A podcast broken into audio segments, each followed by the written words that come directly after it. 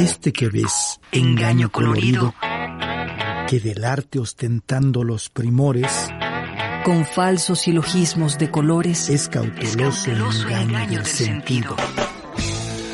Engaño colorido, poesía, mujeres y rock. Es cauteloso engaño del sentido.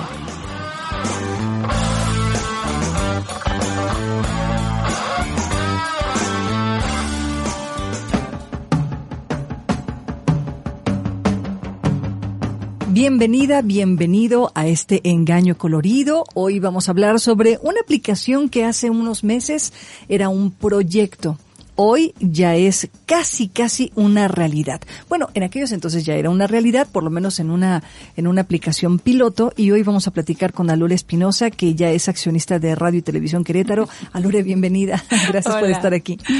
Muchas gracias por invitarnos otra vez. Muchas gracias, Alure. Y también está con nosotros Angelina Espejel, Espejel Trujillo, a quien le agradezco mucho que esté aquí con nosotros. Angelina, bienvenida. Muchas gracias. Gracias por estar aquí con nosotros. A ver, yo quiero primero que entre las dos me platiquen cómo nace este proyecto, esta aplicación para hacer un diagnóstico. Me parece que es eso, ¿no? Una aplicación para diagnosticar la condición de acoso callejero que existe en la zona metropolitana de Querétaro. ¿Lo dije bien o es a nivel estatal? O, a ver, platíquenme, ¿cómo es que nace? Pues sí, es... Eh, a nivel nacional más bien. A nivel Solo nacional. Que, bueno, eh, empezamos aquí porque sí, eh, recién nos habían dado un pequeño apoyo para poder eh, continuar con lo que es la, la aplicación. Pero bueno, hablando de, de cómo nació el proyecto, pues ya fue como en el 2019, 2018, 2018, 18, más o menos. eh, todavía trabajábamos en el mismo lugar y por experiencias personales eh, y que nos sucedían a diario en las calles, tristemente, eh, pues eh, nos dimos a la tarea como de buscar a ver qué tipo de información había acerca de, de esto del acoso sexual callejero.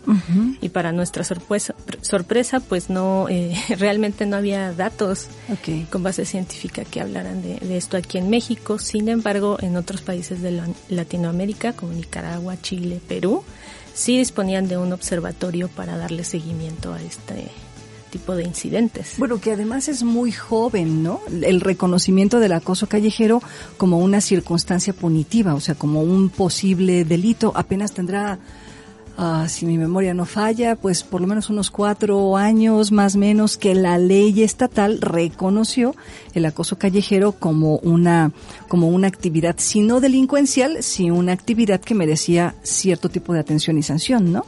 Así es, de hecho, en el estado fue en 2018 cuando ya entró como una forma, como una forma de acoso en general.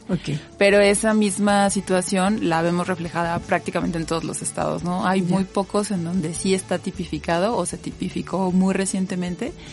Y otra de las cosas que detectamos es que también los nombres cambian, no está tipificado de la misma forma y eso implica que las sanciones sean muy diversas o incluso que sean simplemente pues penas administrativas, ¿no? Que no entre directamente en lo penal, sino como una falta civil, digámoslo, o Una de falta otro administrativa. tipo. Exactamente. Bueno, eh, y creo que a ir desmenuzando este tema, me parece que sería importante explicarle a la audiencia qué entendemos por acoso sexual callejero, ¿no? ¿Un piropo es un acoso sexual callejero?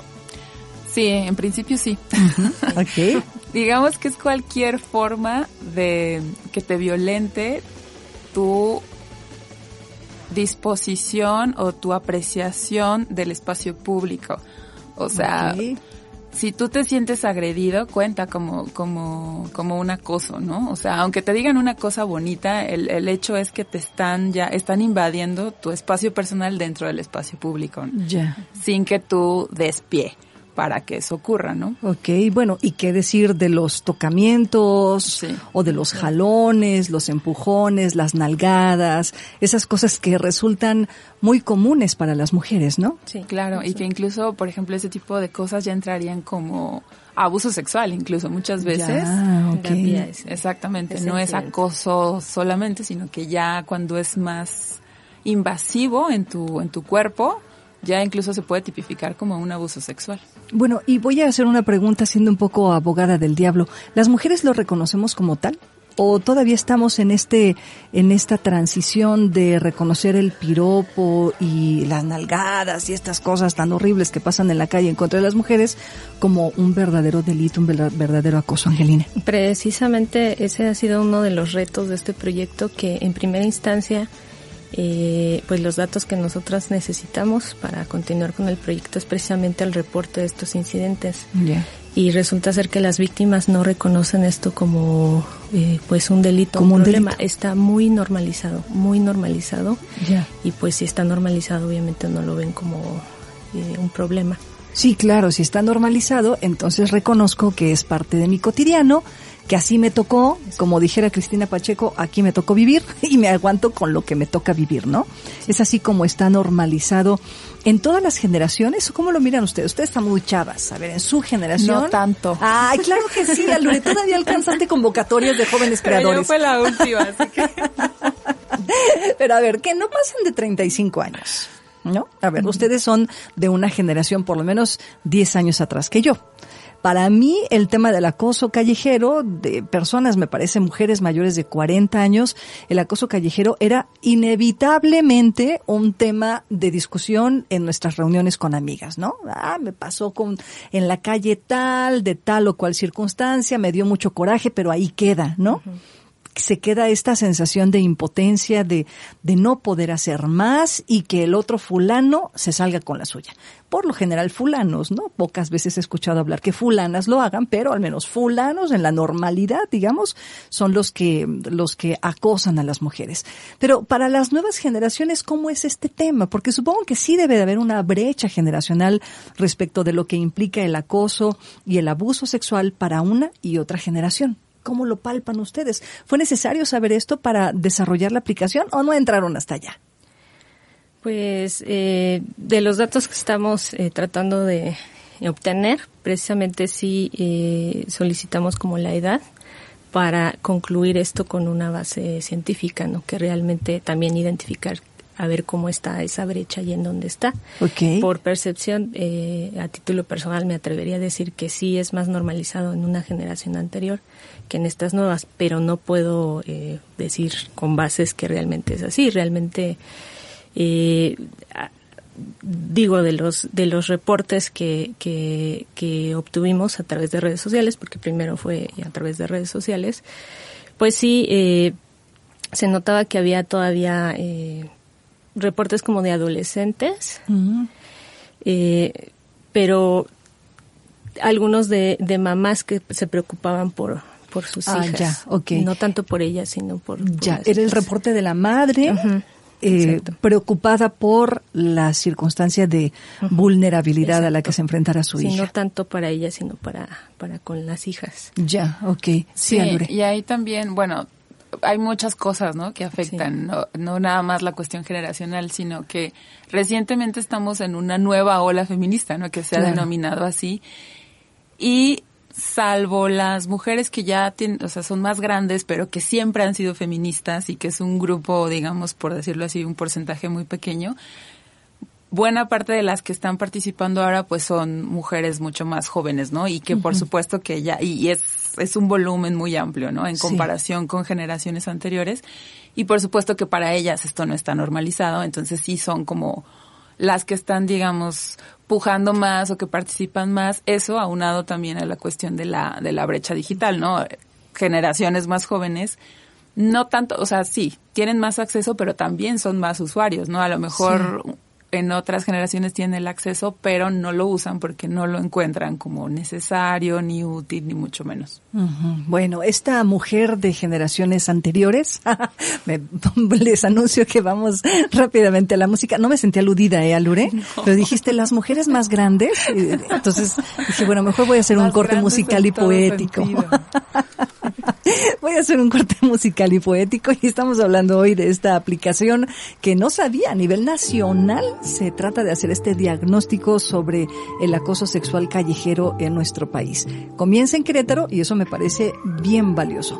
Voy a la música, a la poesía y regreso. No le cambie, está usted en la frecuencia correcta.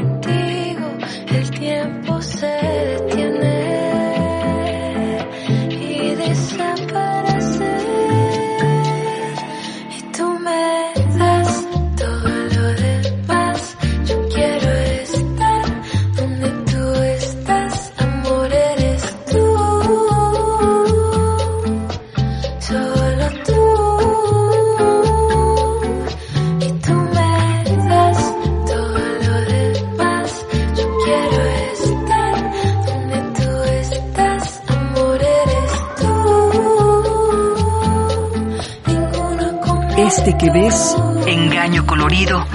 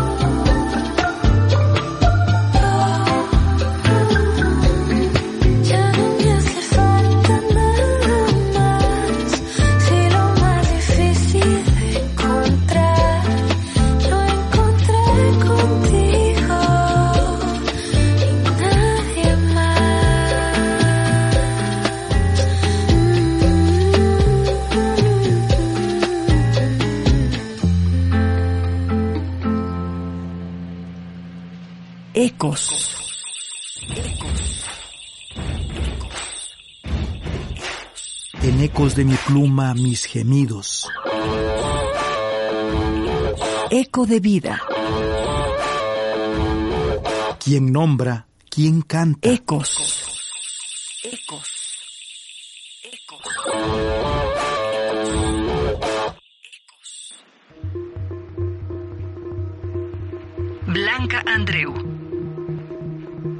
Blanca Andreu es una poetisa española nacida en La Coruña en el año de 1959. En su juventud comenzó a estudiar filología en la Universidad de Murcia y se trasladó a Madrid a mitad de la carrera con la intención de finalizar allí sus estudios. Fue en la gran ciudad donde entabló relación con el escritor Francisco Umbral, quien la conectó con los círculos literarios del lugar. Blanca dejó sus estudios para lanzarse de lleno a la profesión de la lírica. Su vida se vio marcada por la prematura muerte de su esposo, el novelista Juan Benet. En el año 1993 dejó la vida pública para volver a los paisajes de su infancia. En sus obras, que partieron del surrealismo para gradualmente dejarlo atrás, aborda principalmente el amor, la infancia y el paso del tiempo la escritora asegura que el dolor que la acompañó en la época de sus primeras publicaciones le permitió evolucionar y dar más profundidad y sencillez a sus versos. Entre sus poemarios destacan De una niña de provincias que se vino a vivir en un chagal, ganador del premio Adonais en 1980.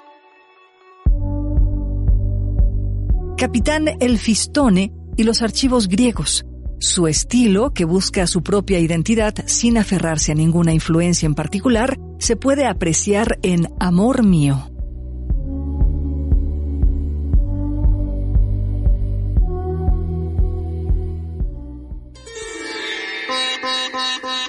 Vano artificio del cuidado. Flor al viento delicada. Resguardo inútil para el hado artificios. Poesía, lectura en voz alta.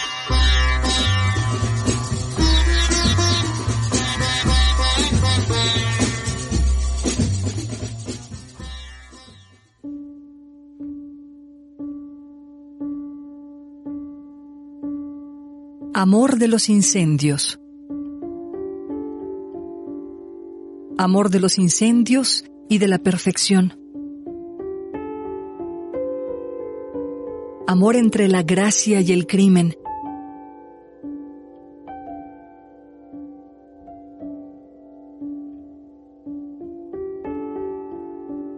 Como medio cristal y media viña blanca. Como vena furtiva de paloma, sangre de ciervo antiguo que perfume las cerraduras de la muerte.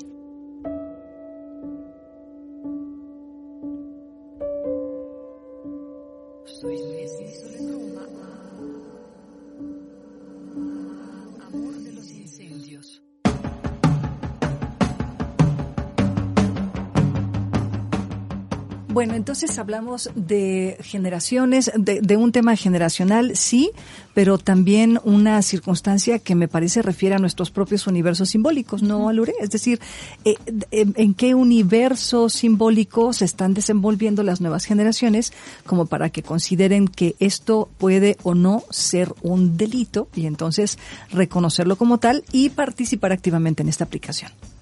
Sí, así es. Esa es la ese es el punto que mencionas, es muy, muy importante, ¿no? En, dónde ubicamos las cosas o en qué paradigma ubicamos las cosas, ¿no? Y eso definitivamente tiene que ver con todo el contexto y con el, proceso y la evolución histórica que nos, que nos toca vivir o, en la que nos toca participar, ¿no? Que era lo que comentábamos un poco. Ahora a la mayoría, de hecho, probablemente yo pensaría que sería raro que una mujer pues ya de los dos, nacida en los 2000 no se considera feminista. Estás hablando que ya tiene 21 años, ¿no? Sí, claro, claro. ya, ya, por lo menos tiene una conciencia, ¿no? Ya está muy grande. Sí, ya, ya. Exactamente. Entonces ya ves difícil que, que no se asuman como feministas cuando si piensas, por ejemplo, en los 90 todavía era como complicado mencionarlo, ¿no? no bueno, incluso hasta miedo, ¿no? Te daba reconocerte como feminista porque, bueno, te, te, además te ponían un chorro de etiquetas extras a la feminista que ya de por sí era una etiqueta peor que comunista en tiempos de del exacerbado capitalismo norteamericano, ¿no? Hablar de feminismo, pues era ponerte un poco en riesgo frente a las circunstancias sociales que se vivían en aquellos entonces. Pero bueno, entonces, regresando al tema de la plataforma, al tema de la aplicación, ustedes dicen, bueno, hay que hacer este diagnóstico a partir de nuestra propia experiencia, de lo que nosotros vivimos en las calles, de lo que vivimos en las casas o en las oficinas o en las escuelas. Nace esta idea de la aplicación y cómo es que comienzan a desarrollarla. Pues eh, en primera instancia, eh, para obtener datos preliminares, como antes mencioné, este, desarrollé un algoritmo, porque mi área es inteligencia artificial. Y desarrollé un algoritmo para eh, eh extraer eh, publicaciones en medios digitales eh, que hicieran alusión a este tipo de incidente, tratando de obtener reportes, digo, porque si bien las redes sociales son un medio de desahogo de la, de la población, ¿no? Y ahí es donde encontramos eh, los primeros resultados, ¿no? A ver qué se hablaba, qué... Porque como una especie de buscador de, de, de, este tipo de temas. Sí, a través de eh, las palabras clave, acoso sexual callejero, acoso callejero y otras, es como obtuvimos este eh, reportes de víctimas. Y, ¿Y qué fue lo que encontraste, Angelina, en este primer acercamiento? Pues ya analizando esos datos, queríamos ver eh, primero qué tanto podíamos acercarnos, ¿no? Entonces, Primero, en los primeros hallazgos localizamos eh, en dónde ocurría, eh, porque eso era uno de los objetivos, es uno de los objetivos del proyecto, ¿no? Identificar dónde están ocurriendo este tipo de incidentes, dónde suceden más y después ver por qué está sucediendo ahí, ¿no? Entonces, eh, cuando las personas van a hacer ejercicio, es ahí donde se, se usan eso como motivo para ejecutar este tipo de violencia. O en el transporte y en el transporte en el transporte público, o sea, en los parques, en los centros en donde las mujeres hacen ejercicio, a razón de qué, de que andan en pants o licra, o, sea, ese es el pretexto? Probablemente tiene más bien que ver con la hora y que no muy temprano o muy tarde. Muy tarde, muy sí, exacto, muy temprano o muy tarde y al final pues es una conducta inadecuada. Así como robar lo haces cuando nadie te ve, pues también, ¿no? Cuando haces ese tipo de, de, cometes ese tipo de actos, procuras también que no te vea alguien más, ¿no? O sea, que simplemente se dé cuenta a la persona a la que va dirigido, ¿no?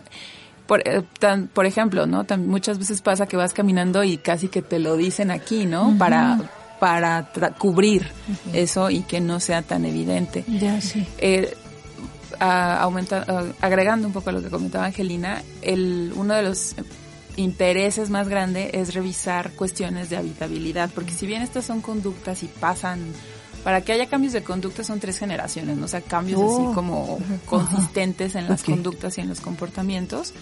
Tienen que pasar tres generaciones para que realmente se arraiguen y ya se vuelvan a normalizar. Pero pensando en las mujeres, madre, hija y nieta. Y nieta, sí. Una generación más o menos, son como 25, 30 años, es lo que se cuenta. Órale. Para estudios sociales, más o menos. Pero pues ya que pasan los 30, años, las que somos grandes ya vamos a ser más grandes. Y toda la gente en medio, todo lo que va a padecer. Sí, claro, lo entiendo. Cosas que son como muy inmediatas, pues claro, es la obra pública, ¿no? Entonces, seguramente, nada más que es justo lo que estamos buscando, ¿no? Como evidencia y dato duro que lo sustente. Seguramente tiene que ver mucho con cuestiones de habitabilidad, si no hay luz, si es un baldío. Si no hay banquetas. Exactamente, también las banquetas, o si es como una construcción en obra negra o ese tipo de cosas, seguramente contribuyen a que estos individuos se sientan como más seguros, ¿no? De que no los van a cachar o de que no van a saber que son ellos, ¿no? Los que están haciendo este tipo de cosas. Ya de entrada la secrecía convierte a un acto en un acto irregular, si no calificarlo como malo o bueno, pues si un acto que no es, si no es público, si no es transparente, pues entonces algo tiene, ¿no? Algo no completamente aceptado. Ok, entonces esta plataforma lo que busca, esta aplicación lo que busca es hacer el diagnóstico para llegar después a qué. Pues eh, identificar ciertos patrones, como bien comentaba Ángeles, eh, y que sirvan de evidencia para llevarlos a los tomadores de decisiones y que, vean, ¿no? Que ellos son los que pueden hacer eh, realmente propuestas para lograr estos cambios, ¿no? Está bastante interesante porque quienes toman las decisiones pueden ser o los gobiernos, eh, tanto el gobierno estatal como los gobiernos municipales, en el caso de lo que tú decías, Alure, este tema de la habitabilidad, ¿no? De este tema de la infraestructura, del espacio público. Y por otro lado, los legisladores, que a razón de conocer esto, podrían hacer adecuaciones o reformas o implementar leyes que efectivamente ayuden a las mujeres a hacer frente a este tipo de delitos que se cometen en la calle. Exactamente. Sí. y el tener estos resultados pues ayudaría mucho. A, aquí está la evidencia, aquí ya está probado que realmente está pasando esto. Pues, hay que actuar. Ahora sí que es meter el problema público a la agenda, porque si no, no es problema público y no se hace política pública para resolverlo. Sí, claro, eh, poner en evidencia. Déjenme hacer rápidamente un corte de estación y seguimos platicando sobre esta plataforma, más bien plataforma, sobre esta aplicación. Ya me iba a dar un zape, Angelina, si no es plataforma, es aplicación, señora grande. Voy al corte de estación y regreso para platicar sobre específicamente cómo funciona esta aplicación. No le cambie, voy y vengo. Me haces lumbre. Me haces lumbre. Me haces lumbre como de costumbre. Me plasmo y me elevo en ti. Me hago arena, se secan las penas. Al fin soltamos el sufrir. Vuelvo aliento todo lo que siento para secretos bailar. Entro al viento y todo lo desmiento. Te abrazo con la verdad. Me haces lumbre como de costumbre. Me haces lumbre. Me como de costumbre, me haces lumbre. Este que ves, engaño colorido. y hablo con las altas cada que tocas mi piel. Me envenena el fuego en tus caderas, me quemo y se siente bien. Tú caminas todas mis esquinas, transformas la realidad, ni dominas ni me subestimas contigo se espanta el mal. Me haces lumbre, como de costumbre, me haces lumbre. Me haces lumbre, como de costumbre,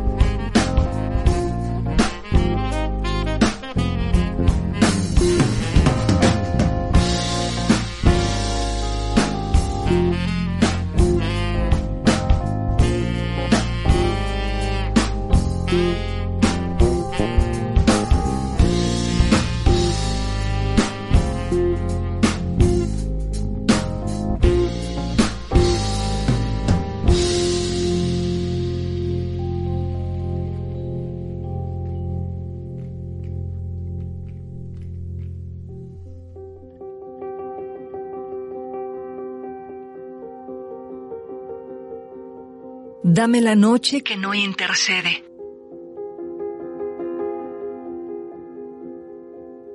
Dame la noche que no intercede, la noche migratoria con cifras de cigüeña, con la grulla celeste y su alamar guerrero, palafrén de la ola oscuridad. Dame tu parentesco con una sombra de oro, Dame el mármol y su perfil leve y siervo como de estrofa antigua. Dame mis manos degolladas por la noche que no intercede, palafrén de las más altas mareas. Mis manos degolladas entre los altos cepos y las llamas lunares. Mis manos migratorias por el cielo de agosto. Dame mis manos degolladas por el antiguo oficio de la infancia mis manos que sajaron el cuello de la noche, el destello del sueño con metáforas verdes, el vino blasonado que se quedó dormido.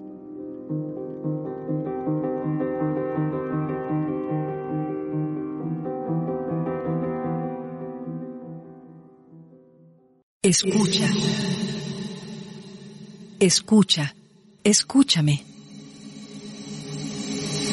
escúchame. Pronto tu recuerdo traerá nube borrosa y yo seguiré acá. Escucha, escúchame. Nada de vidrios verdes o 200 días de historia o de libros abiertos como heridas abiertas o de lunas de jonia y cosas así, sino solo beber yedra mala y zarzas y erizadas anémonas parecidas a flores. Escucha. Dime. Escúchame. Siempre fue de este modo. Algo falta y hay que ponerle nombre. Creer en la poesía y en la intolerancia de la poesía y decir niña o decir nube, adelfa, sufrimiento, decir desesperada vena sola, cosas así, casi reliquias, casi lejos. Y no es únicamente por el órgano tiempo que cesa y no cesa, por lo crecido para lo sonriente, para mi soledad hecha esquina, hecha torre, hecha leve notario, hecha párvula muerta, sino porque no hay otra forma más violenta de alejarse.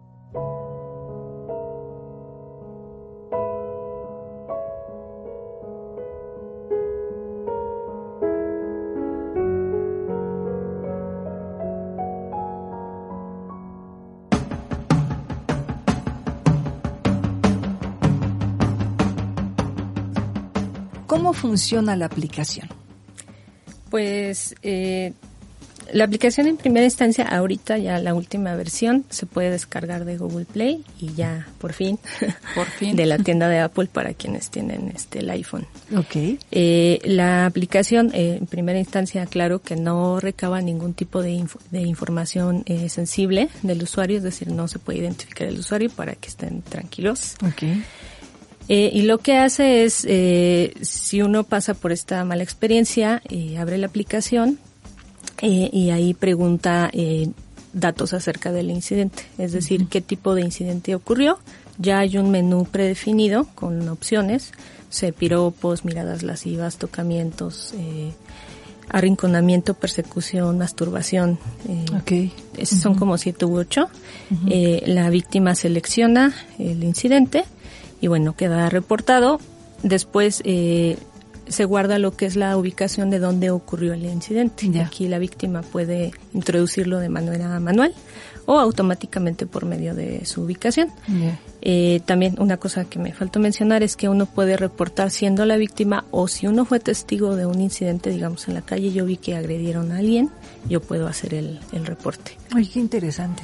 Eh, también como un plus de la aplicación, cuando se abre y uno va a emitir el reporte, eh, aparece un mapa donde se puede visualizar si ya ocurrieron reportes previos por esa zona. Mm. Esto con el fin de advertir, ¿no? O igual con este fin de poder identificar lugares con incidencia. Oh, ok, entonces la aplicación también serviría para eh, identificar aquellos lugares en donde hay una mayor incidencia de acoso sexual callejero. Sí. te dice, cuando la abres y vas a hacer la, o incluso si no haces el reporte, al abrirla te dice si ya, si hubo denuncias en el espacio cercano del que estás y te dice también el día y la hora. Órale. Entonces también para que sepas si fue hace muy poco tiempo, pues, o sea, sí sirve Y como si coincide de- la hora, de- mejor corre de ahí. de precaución. O vete por precaución. un lado donde haya gente, o a lo mejor puedes incluso hasta ubicar, ¿no? Quién pudo, no sé. ya, órale, qué Ya tú- interesante. También hay un campo donde la víctima puede eh, escribir más información, digo, si, si tiene tiempo y quiere, acerca de, no sé, quizás el, el lugar, El rumbo. como ajá. era. De- también hay un menú as- describiendo el lugar, si era como un baldío o afuera de un mercado o algo así, y si conoce al agresor o no. Órale, qué interesante. Eh, Está muy completa la aplicación porque además me parece que ustedes están haciendo una chamba por adelantado que debería de estar haciendo la autoridad. Sea, este tipo de diagnósticos a través de estas aplicaciones o a través de cualquier otra herramienta, me parece que tendría que ser punto fundamental, vital para poder hacer una estrategia de prevención del delito. Claro, pero volvemos a lo mismo, no está en la agenda pública. No No, está, Y si no está en la agenda, no se toma como problema, entonces no, no se atiende, ¿no? Y esto, por supuesto, que tiene mucho que ver con esta cuestión de la normalización. Cuando salieron los del- delitos cibernéticos y el acoso cibernético fue en un año, una, o sea, fue en un lapso realmente muy corto en el que se legisló y ahorita ya es ley eh, nacional, ¿no? O sea, empezó estado por estado y ahorita ya es nacional y en realidad fue un, un periodo relativamente corto de tiempo, pero ahí no hubo, no hubo, digamos, que tiempo de que se normalizara eso, ¿no? Sino que Sí. inmediatamente ocurrió y hubo movimientos, ¿no? De diferentes activistas que lograron esto. Pero si hablas de una cosa como el acoso callejero, que es más directo, incluso más personal, porque no lo vives en tu identidad virtual, sino en tu identidad real, en tu, cuerpo, ajá. exactamente. Pero tienes todos los años que el mundo existe viviendo así. Entonces, ¿como para qué, no? Si ya tenemos tanto tiempo con eso, ni siquiera resulta prioritario. Oye, pero es que además es una... eh, hay un mito alrededor del acoso, ¿no? Eh, pensando que las mujeres exageramos o que o que ay no es para tanto o que pues nomás fue un piropo pues a quien no le gusta que le digan cosas bonitas todas estas cosas de este- estos micromachismos y macromachismos que existen en este país que mm, descalifican la necesidad de una mujer de, en este caso, sentirse a lo mejor respetada y digna en un espacio público, compartiéndolo exactamente igual con los varones, ¿no? Hasta donde, eh, y, esto lo pongo sobre la mesa porque recuerdo en alguna ocasión vino, eh, me parece que fue Marta Lamas que estuvo aquí, y habló precisamente sobre el acoso en la Universidad Autónoma de Querétaro y muchas eh, eh, integrantes de colectivas se molestaron severamente con Marta porque ella decía, eh, pues no hay que exagerar. Ella eh, refería a estos temas de acoso, eh, invitando a las mujeres a que fueran prudentes en su discurso respecto del acoso. Y lo pongo sobre la mesa. A ver, cómo saber que efectivamente, no, no para descalificarlo, sino para ser un poco abogada del diablo. Ya saben, de este lado del micrófono quisiera ponerle como sobre la mesa a la audiencia todas las posibilidades, para bien o para mal, o para sí o para no. ¿Cómo sabemos que efectivamente una denuncia por acoso es una denuncia por acoso? ¿Me cachan? Sí. Eh, Y, y creo que ahí es, es donde nos detenemos, ¿no? Este asunto que dice Salure, pues es que tiene que ver con un, con un rollo de subjetividad también, ¿no? De, a ver, yo me puedo sentir perseguida por alguien y resulta que esa persona ni me pela. A lo mejor es un tema que yo estoy solamente como, como en- encontrando en mi cabecita por alguna razón. ¿Puede suceder lo mismo con el tema del acoso y que eso falsee los resultados? Pero bueno, o sea, Vamos a discutir. Venga, Lore. todo venga. es posible, ¿no? Pero ahí siempre está primero la posible víctima o la o el ser vulnerable. El que el que sea más vulnerable es al que digo, no te pones la ley no se puede poner en principio, no se puede poner del lado de ninguno de los dos, ¿no? Claro. Y todo es cuestionable. Sin embargo, sí tienes que procurar proteger al que está en una condición más vulnerable y después investigas, ¿no? O sea, por supuesto que tienes que hacer esa investigación porque pues, todo puede pasar. Que es así como opera la ley, finalmente, bajo este protocolo con perspectiva de género, En ¿no? principio sí, En principio, en teoría. en teoría. Angelina. Sí, coincido. Eh, debe de haber una investigación, pues, para que en realidad se determine en qué grado es o no, como tú mencionas, ¿no? Si sí fue acoso o no. Ya. La aplicación supongo que tiene estos campos de los que tú me hablas y que pueden permitir eh, saber medianamente si la persona estuvo efectivamente en una condición de riesgo o no. Sí, Sí. exactamente. Y qué tan de riesgo, ¿no? Porque no es lo mismo, eh, pues no sé, que te digan algo, que te digan un piropo, que igual hasta puede ser un piropo bonito, pero sigue siendo una invasión a Claro, tu sí, espacio, a que ya se metan con tu cuerpo directamente, ¿no? o sea, que sea un manoseo o incluso, por ejemplo, tenemos registros de casos de masturbación, pues eso también es Claro. más denso, ¿no? Por lo menos a nivel simbólico, definitivamente. O estos presumidos, ¿no? Que van en la calle, Sí. que se abren la chaqueta y que andan ahí presumiendo sus miserias, ¿no? ¿Eso cómo se le llama? Exhibicionismo. Exhibicionismo. Y eso también está catalogado como acoso sexual callejero. Por supuesto. Ya. Voy a hacer un corte musical y poético, sí, y regresamos para que concluyamos en este espacio y me den el nombre de la aplicación. Ya le hicimos mucha publicidad sin decir el nombre, así que vamos al corte musical y poético y regresamos para concluir este engaño colorido y hablar particularmente de cómo descargar la aplicación, cómo utilizarla y eh, ahí traigo rondando un, un, un temita en la cabeza, pero después de la música y la poesía lo platicamos. Voy y vengo. que por ti me voy al norte, que por ti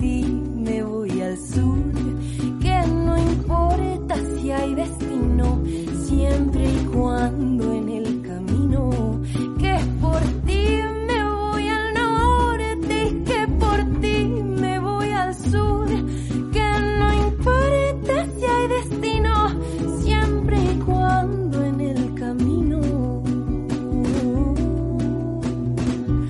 Vayas tú,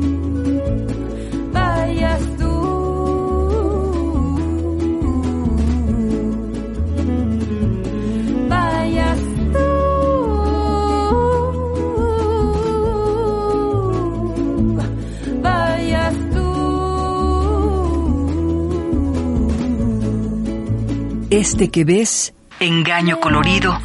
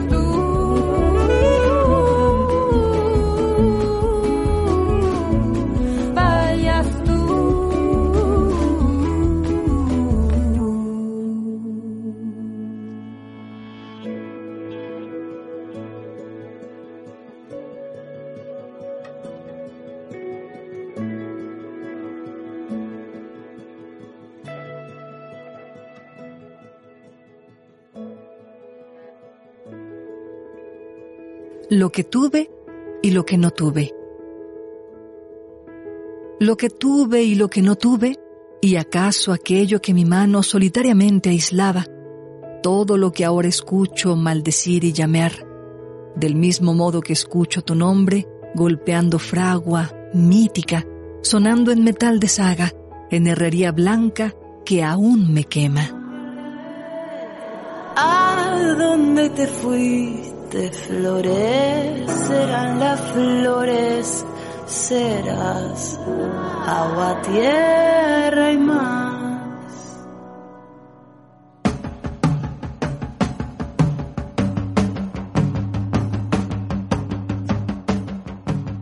Esta aplicación que ustedes están proponiendo, que me han insistido que es de carácter nacional, eh, ya lo decíamos hace unos minutitos, vendría a ser este equivalente de diagnóstico de prevención del delito. Y estoy recordando esta teoría de las ventanas rotas que se aplicó para, para combatir la delincuencia en Nueva York eh, y que hablaba precisamente de estos pequeños de estos pequeños eventos que parecieran normalizados, como el que un chamaco, un muchacho, un adulto rompiera una ventana, y eso era pues un acto delictivo, delincuencial, un vandalismo que después se convertía en una cosa mucho mayúscula, ¿no? Ya no solamente rompían ventanas, ya se metían a robar, ya no solamente robaban, sino que además violaban o además mataban. Y entonces, de un solo acto que pareciera un acto eh, inocente, podemos detectar a potenciales feminicidas. ¿Es posible con el tema del acoso? Sí, sí. De hecho, eh, creo que lo habíamos mencionado en otros espacios. Cuando empezamos con lo de las redes sociales, eh, mientras hacíamos unos análisis, uno de los casos que más eh, se reportó, o, o, bueno, que se estuvo tratando en febrero del 2020, fue el feminicidio de una muchacha Mm. en Guerrero. Mm. Eh, ella ya había reportado en redes sociales que era acosada por dos eh, miembros de la policía y desafortunadamente después eh, pues apareció asesinada, por ellos. Sí. Ya. Entonces, eh, una de las cosas también de, de este proyecto es eh, tratar de encontrar o, estos resultados que prueben que realmente esto da pie a otras formas de violencia.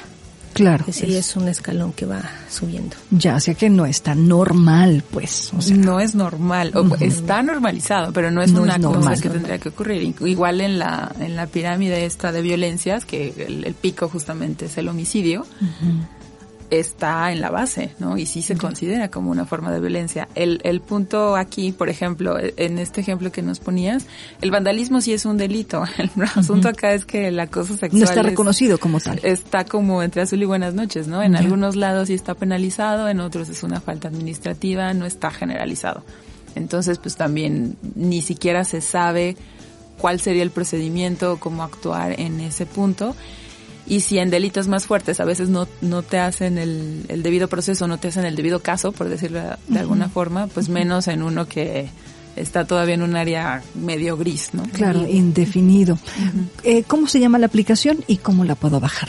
La aplicación se llama Siempre Seguras, así la pueden buscar y la pueden bajar igual que cualquier aplicación en la tienda de Google o en la tienda de, De Apple. de Apple. De Apple. Ok, de Play Store, ahí la puedo encontrar. Sí, ¿Cómo ahí. dijiste que se llamaba? Siempre Seguras. Siempre seguras. Sí, y el loguito es eh, amarillo con un verdecito y es como un caminito Ok. el que aparece. Siempre seguras. Ah, ya lo encontré. Y lo voy a bajar ahora mismo. Lo voy a instalar en mi teléfono para probarlo. Claro. Eh, eh, aquí el punto es, me parece que estamos, mm, estamos brincando, si me permiten la palabra, chicas, no sé si esta sea la palabra correcta, pero mm, eh, creo que estamos brincando a una condición aprovechando las herramientas tecnológicas, las herramientas de información, de tecnologías de información que hoy existen para mm, hacer diagnósticos más allá de la subjetividad que resulta esta realidad objetiva, ¿no? Pareciera paradójico, pero lo que yo percibo del mundo no necesariamente puede ser lo mismo que otra persona eh, percibe. Y ahí me encantas, Angelina, porque tú eres así como, a ver, esto, la base científica. No tengo datos, pero con estos vamos a tener datos duros que nos van a permitir hacer afirmaciones. Por allá va el tema de la plataforma, digo, de la aplicación. Sí, así es. Ese es el objetivo, ¿no? Y pues para eso están ahorita estas herramientas, hay que aprovecharlas para cosas buenas. Claro, por supuesto. Alure, ¿hasta dónde van a llevar este proyecto? Es decir, ahorita ya no es proyecto piloto. Ya lo están lanzando como tal para comenzar a hacer este diagnóstico. Supongo que tienen un deadline, tienen una fecha límite para poder entregar resultados medianamente cercanos a lo que intuimos. El trabajo que sí tuvimos un acercamiento con, con el municipio de Querétaro, por eso empezamos la prueba piloto, si bien se podía usar también a nivel nacional. De hecho, la aplicación la puedes descargar en donde te dé la red, ¿no? Sí, donde sea, no. No es como que esté restringido a un espacio. Sin embargo, cuando teníamos la aplicación beta sí la soltamos, digamos, eh, dentro del municipio porque hubo un acercamiento con el Instituto, en principio con el Consejo Consultivo Ciudadano de Mujeres, con Elvia Ramírez, que con ella, ella nos ayudó mucho para, para todo el proceso, y después con el Instituto Municipal de las Mujeres. Okay. Y la idea es que, o sea, que nos apoyaran justamente para robustecer esta aplicación y nosotras hacer un diagnóstico de la situación en el municipio de Querétaro. Y ese reporte ya está. O sea, ese reporte ya lo hicimos, ya se entregó, hicimos un, un diagnóstico en muy poco tiempo porque también nos dieron muy poco tiempo para presentarlo. Oye, ¿qué encontraron en ese reporte, en ese diagnóstico? Para el municipio de Querétaro, entre otras cosas, los, los el mayor número de reportes que teníamos era en la zona centro y en la zona norte de de, Querétaro, Plaza del Parque, Álamos, por ahí. Toda esa zona. Tiene sentido porque es la zona mm, donde hay más gente, o sea, son zonas donde hay más gente y que sí están es familiarizadas con este tipo de, de, aplicaciones y con el uso de este tipo de cosas. Sin embargo, sí tuvimos descargas de Colima y de otros estados, ¿no? También que qué padre. Hubo ese tipo de, de uso y más o menos coincidió con nuestras primeras, nuestros primeros hallazgos en cuanto a la hora que lo más reportado pues eran los piropos, eh, etcétera, ¿no? Sí, más o menos era como, como lo mismo. Y también tuvimos reportes del Marqués y de Corregidora, pero la mayor parte eran zona centro y el norte. De, la ciudad. Y lo que refieren las mujeres que utilizaron esta, esta aplicación es que, como ya me lo decían al principio, es o muy temprano o muy tarde. Y en el transporte público. Y en el transporte público. Sí. Ok, bueno, pues entonces bajo la aplicación, ya tengo mi aplicación en el teléfono y me dice reporte de una víctima. Entorno, lugar oscuro, detalles y entonces, ah, y aquí abajito tiene cerca de mí reportar mis datos, le pongo si acaso quiero o si tengo que llenarlo todo. No, no, necesariamente, ¿verdad? Ok, puedo reportar y aquí dice, fuiste testigo o víctima. Tin, le doy clic y puedo decir testigo o víctima.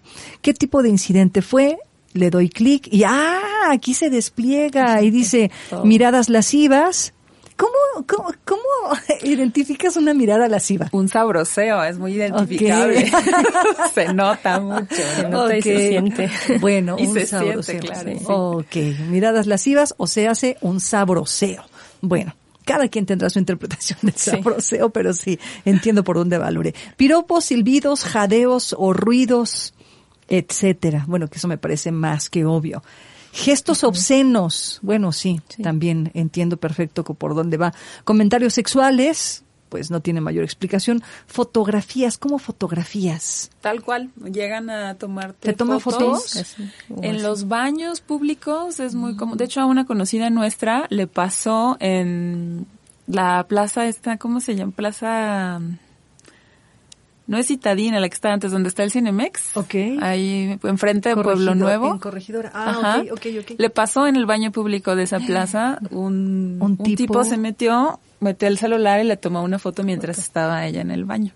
Qué terrible, qué enfermos. Sí. ¿no? Entonces, sí, O exactamente. sea, eso por supuesto que sí, ay no, qué, feo, porque además estás invadiendo, como, como dicen ustedes, invaden tu espacio, espacio. vital, Sí. tu espacio de seguridad, cómo, cómo te puedes sentir frente a estas cosas en un espacio público. Ah, tocaciones, bueno, pues eso, o sea, que te toquen, que te lastimen, Así es. persecución o arrinconamiento, qué terrible también pensar en una circunstancia así, o masturbación.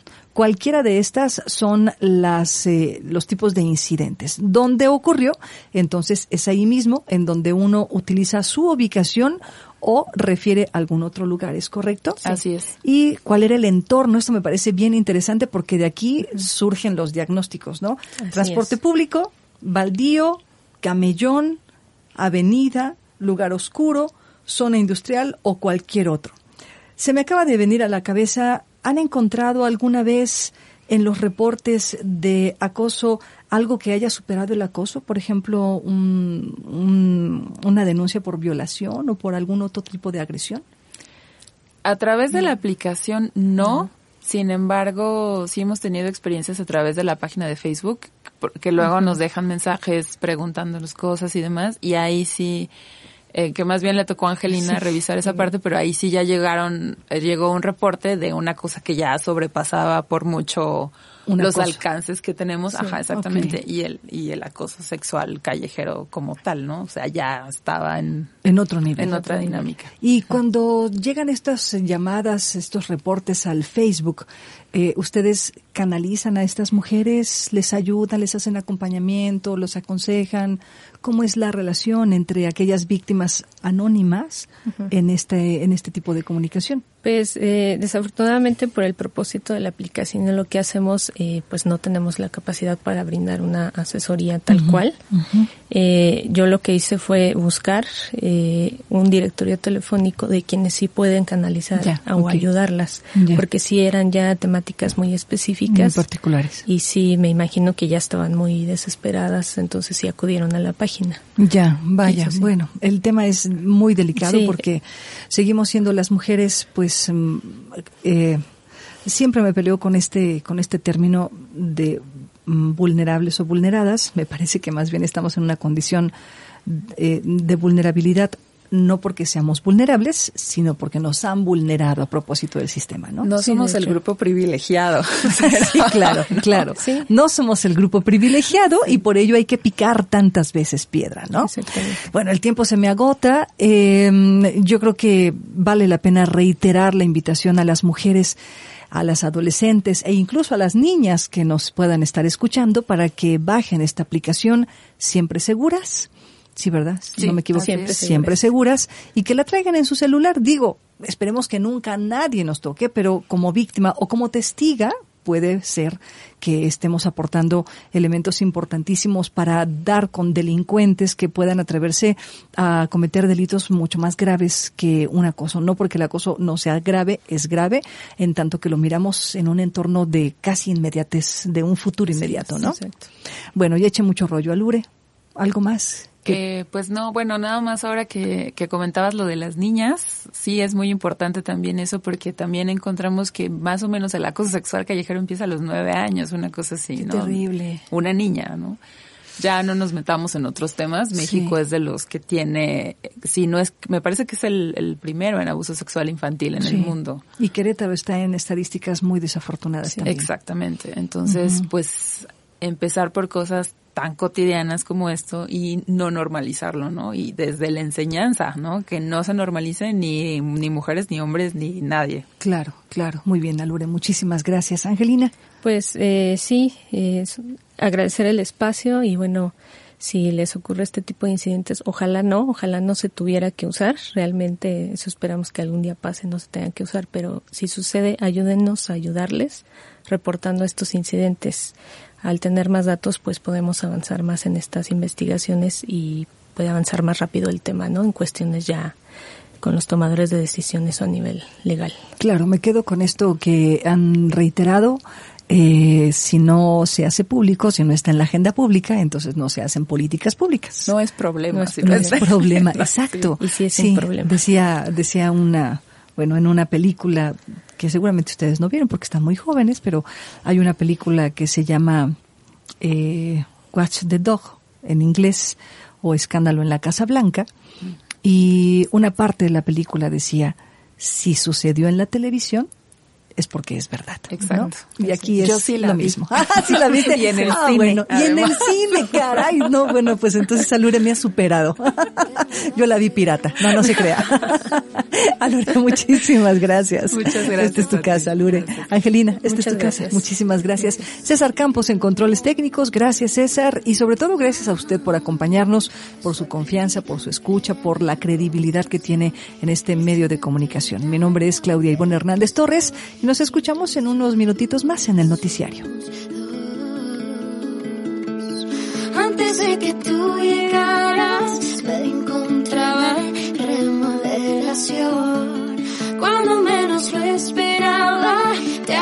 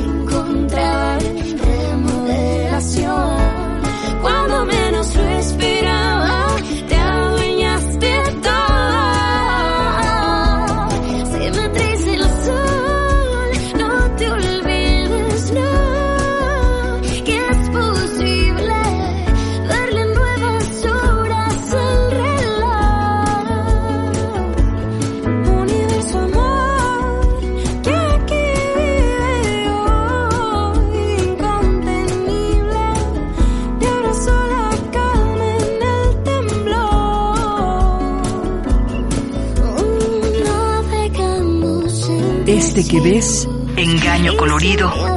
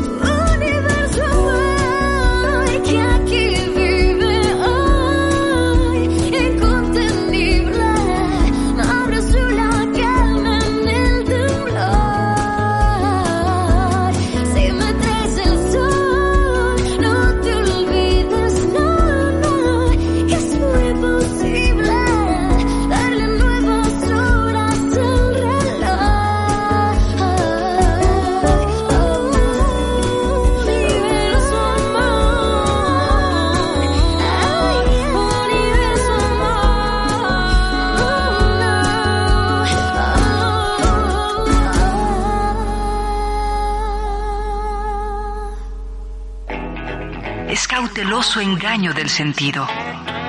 Engaño colorido. Poesía, mujeres y rock. Excusar de los años los horrores. Venciendo del tiempo los rigores. Engaño colorido.